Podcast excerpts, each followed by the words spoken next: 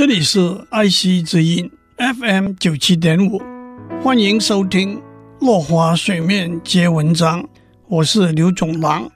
我们讲水的形成，大家都知道，水是由氢和氧两种元素组成。但是，首先，世界上的元素是从哪里来的呢？这得从解释宇宙起源的大爆炸模型讲起。大爆炸模型说，远在一百三十七亿年以前，宇宙是一团温度高达几兆度、压力非常大、能量密度非常大的粒子。这些粒子包括了夸克、胶子、电子和光子。大爆炸发生的时候，这一团粒子突然膨胀、冷却下来，三分钟之后。温度从摄氏一千零三十二度降到一百零九度，夸克和胶子碰撞，形成了质子和中子。接下来我们讲质子和中子结合成为原子核。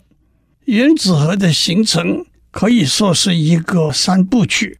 一九四八年，物理学家 George Gamow 和他的学生 Ralph Alpher 计算出来。大爆炸开始后，形成了质子，也就是氢的原子核。接下来，一个质子加上一个中子，形成重氢，那是氢的一个同位素的原子核。再有两个质子加上两个中子，形成氦的原子核。在经过几十万年之后，氢原子核和电子合起来，形成氢原子。氦原子核和电子合起来形成氦原子。宇宙里氢原子和氦原子的比例是十比一。从这些计算结果出发，是否可以一点一滴的合成为各种不同元素的原子核呢？这条路走不下去，原因是大爆炸之后，宇宙迅速膨胀，温度也迅速下降，除了氢。氦、少量的锂和鈹之外，没有适当的物理条件足以让别的原子核被合成、被产生出来。那么，更高的原子序的原子核是怎样合成的呢？英国天文学家 Fred Hoyle 和美国天文学家 William Fowler，他们和 Jeffrey Burbidge 和 Margaret Burbidge 两夫妇。四人在一九五七年的一篇重要论文指出，恒星核子合成 （stellar nucleosynthesis） 的过程会产生其他元素的原子核。简单的说，宇宙从一团氢元素开始聚合成恒星，恒星内部强大的重力压力把氢核子融合成氦核子，这个过程会让恒星开始燃烧。当恒星里的氢核子烧完之后，氦核子开始燃烧，并且在燃烧的过程中产生其他原子核，例如碳和氧的原子核。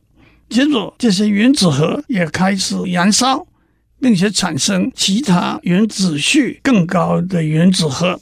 一个简单也是最重要的例子，是在大爆炸的时候。有两个氦原子核合成的铍的同位素已经非常不稳定，和第三个氦原子核成为碳原子核的几率是微乎其微。但在恒星燃烧的高温和高压环境之下，合成出含有六个质子的碳原子核的几率增加，变得有可能了。接下来，一个碳原子核和一个氦原子核合成为一个拥有八个质子的氧原子核。在这篇文章里面，他们追踪了恒星内部的燃烧过程所引起的原子核融合，解释了从氢到铁为止的各种元素各自的原子核形成的过程。那么比铁更高的原子序的原子核呢？我们下次再讲。